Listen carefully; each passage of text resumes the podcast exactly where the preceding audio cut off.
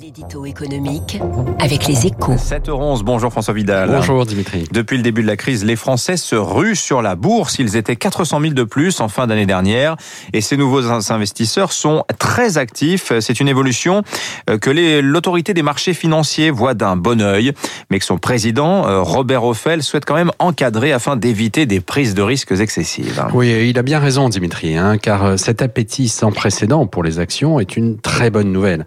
Dans un pays comme la France, où les épargnants ont plutôt tendance à préférer la sécurité pour les, leur placement, c'est même une chance historique. Hein.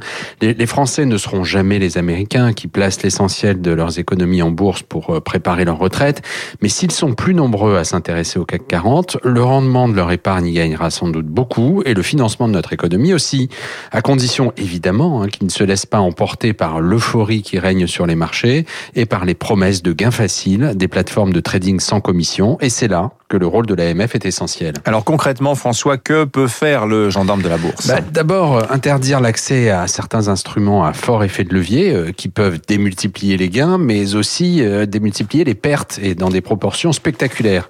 Ensuite, responsabiliser les intermédiaires financiers pour éviter que les nouveaux investisseurs, souvent plus jeunes et moins prudents, ne se portent sur des produits à la mode sans en connaître les dangers, comme les SPAC par exemple, ces chèques en blanc que les investisseurs font des stars du business pour qu'ils créent des groupes cotés en un temps record et que l'on voit fleurir ces temps-ci.